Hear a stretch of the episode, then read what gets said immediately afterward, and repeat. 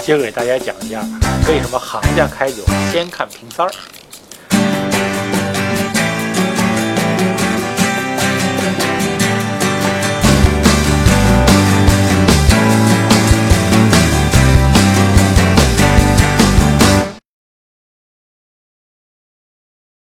我们以前说过，保存葡萄酒的敌人呢是空气。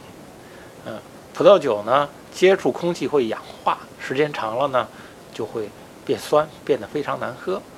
所以呢，储存葡萄酒的要点呢就是瓶塞儿呢要完好，要能有效的隔绝空气。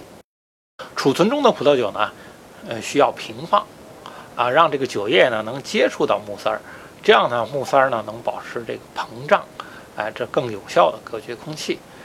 那侍酒师开完酒以后呢，先要看瓶塞儿，呃，这个接触酒这一面儿是不是被染色了？如果被染色了，那这瓶酒呢就是被平放的。哎，那第二呢，就是葡萄酒放置过程中呢，这个瓶塞儿呢很容易干裂。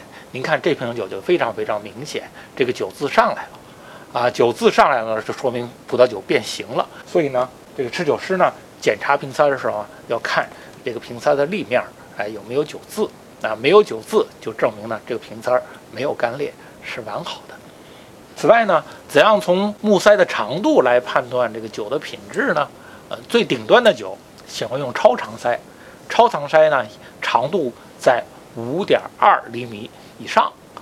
啊，高级酒呢用长塞，长塞的长度呢是四点八，标准塞的长度呢是四点五厘米。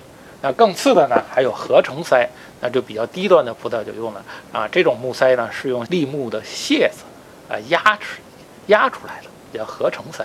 所以呢，行家一看木塞的品质呢，就能知道这个酒对应是什么档次的。好，今天就讲到这儿。